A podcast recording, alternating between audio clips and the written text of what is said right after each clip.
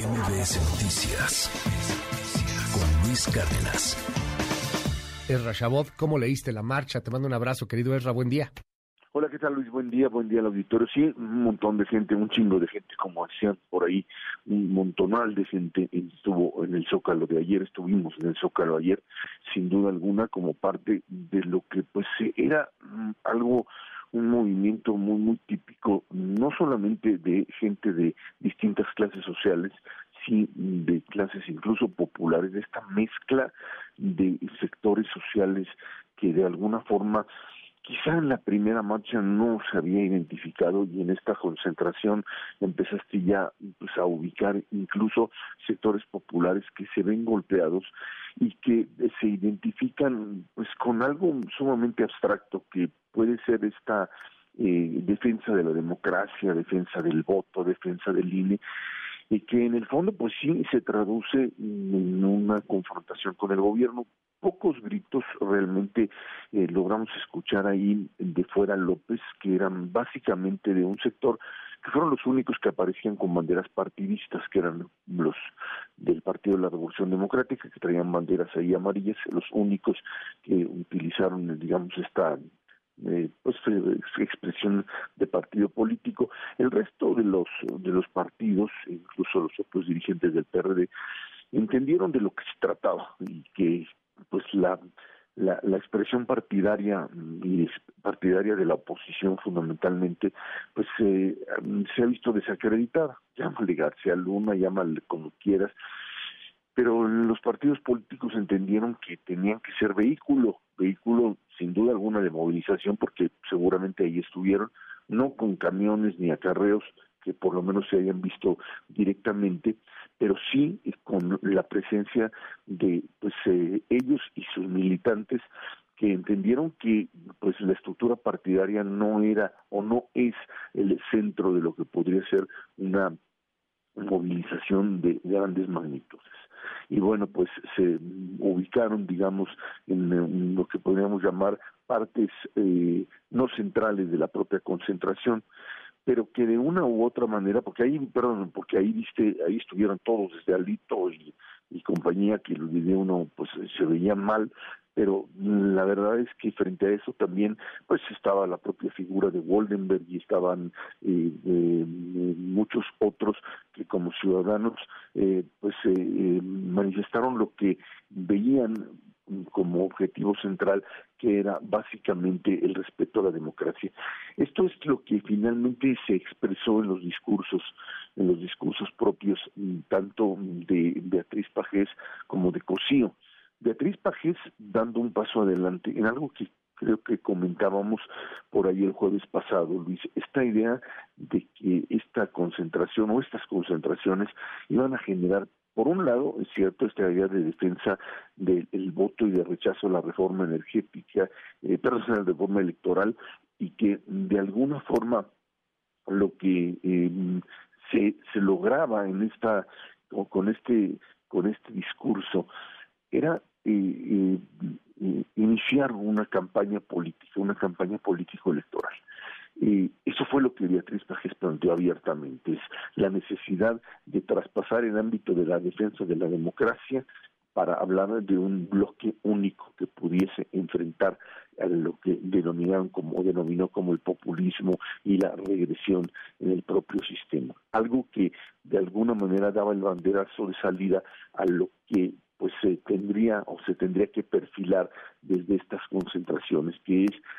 el, un modelo de eh, aglutinar, de aglutinamiento de la oposición en torno a una opción política una opción política que pudiese confrontar a Moreno en el 24, y lo dijo explícitamente. Eh, eh, ese fue el primer discurso, quizá debió haber sido el segundo, pero así fue como lo, lo plantearon. El primero, o lo que debió haber sido, fue lo que Cosío planteó, se fue una pieza maestra de defensa jurídica de lo que pues ha sido la transición democrática mexicana, lo que la Constitución plantea y la aberración jurídica de una reforma electoral que de una manera clara va en contra de la Constitución y que restringe claramente el funcionamiento del sistema político mexicano en esa línea. Creo que en ese sentido lo que eh, quedó claro es que eh, este es, esto es un, un movimiento que va creciendo, o sea, este es un movimiento que crece, que tiene capacidad de ir aumentando significativamente el presidente en, su eh, no sé en su en su respuesta el día de hoy lo escucharemos pero tendría que ir palpando que esta idea de ir y asociarlos como el propio Delgado hace de se trata de una farsa y se trata de eh, los herederos de García Luna y los defensores del mismo cometerían un error un error de cálculo en estar despreciando minimizando lo que esto se trata si creen que, eh, pues, eh, por un lado, eh, ligándolos al tema García Luna, que insistiría, creo que el día de ayer la propia ciudadanía demostró que eh, tiene capacidad o que este movimiento tendría capacidad de separarse de ese tema como si fuese un tema al cual estarían sometidos necesariamente sin posibilidad alguna de separarse y, eh, y el gobierno tendría que entender que habría que mm, responder de una forma mucho más inteligente ya a este tipo de movimientos que hoy ya se manifiestan no solo aquí, no solo en el extranjero en términos de la movilización, sino de las respuestas que ya se dan en medios de comunicación de alto nivel y que un día y otro aumentan de forma significativa, Luis. Esto puede seguir creciendo y puede ser una ola que así como en el 88 Cuauhtémoc Cárdenas la inició con manifestaciones pequeñas y fueron creciendo en un periodo relativamente corto, estamos todavía un poco más de un año de la elección del 24 y esto va creciendo de forma significativa. Que la oposición lo sepa eh, eh, aceptar, lo sepa conducir, lo sepa eh, canalizar de forma correcta, está por verse. Pero que finalmente lo que hoy tienes ya es un movimiento que crece en términos ciudadanos y que tiene la oportunidad en términos políticos de confrontar a la 4T y al propio gobierno, ahí está. Sería absurdo por parte del gobierno decir son 90 mil, fueron poquitos, es una farsa, esto no existe, sería negar una realidad que les va a caer encima más temprano que tarde si no tienen la capacidad de respuesta. Ahí está la ciudadanía, ahí estuvo la respuesta, ahí está la capacidad de alguien que sabe que de alguna forma, sin reglas del juego aceptables y claras para todos, no hay contienda electoral válida y lo que sí hay es un modelo de confrontación que ayer lo vimos todavía de forma pues muy muy civilizada sin duda alguna sin ningún tipo de violencia, pero que bueno, ahí está la advertencia de que el voto, el voto en México se cuenta y es válido, Luis. Eh, déjame cerrar para preguntarte cómo ves este asunto de la de la violencia. Afortunadamente no hubo, ya lo decía hace una semana Lorenzo Córdoba, esto puede despertar un México bronco, un México muy bravo.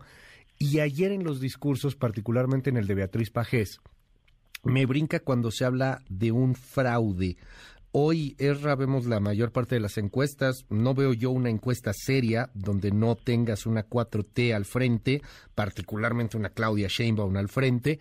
pero empiezo a ver también con más y más fuerza la visión de muchos opositores de pensar que les van a hacer un fraude, que en el 2024, si gana Sheinbaum, si gana la 4T, ganó por fraude. Y y a mí me parece muy riesgoso porque se me hace una copia de, Bolsonaro, se me hace una copia de Trump, se me hace una copia de esto que hemos estado viendo en el mundo cuando la gente empieza a negar los resultados. ¿Cómo ves ese asunto, ese ese riesgo? ¿Hay una chispa para que esto para que esto termine a catorrazos? Espero espero que no suceda, pero ¿qué ves tú? Esto esto es producto de la reforma electoral si las condiciones de la reforma electoral son rechazadas ahora por la Corte la y, y nos manejamos en una contienda electoral con las leyes actuales, con la Constitución como está, con el INE como está,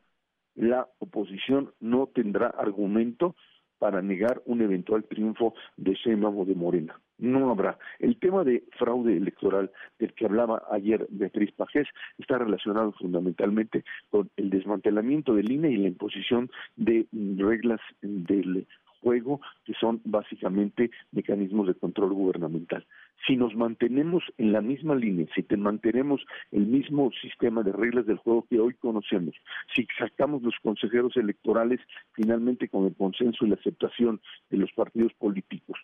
en ese contexto, la oposición no tendrá argumento alguno para, pues, en un 2024 en donde eventualmente Morena gane, argumentar ningún tipo de fraude electoral. No habrá violencia, no habrá más que aceptar un resultado en función de esa realidad. Si es que eso sucede, Luis.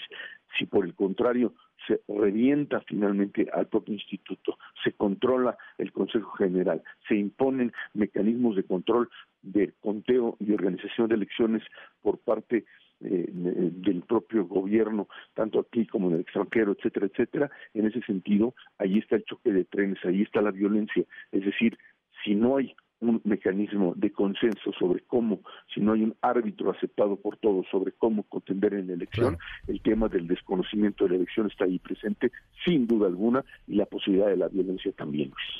Gracias, Ezra Chabot. Te mando un gran abrazo y te seguimos en arroba Z Chabot. Muy buenos días. Gracias, Luis. Buen día a todos. MBS Noticias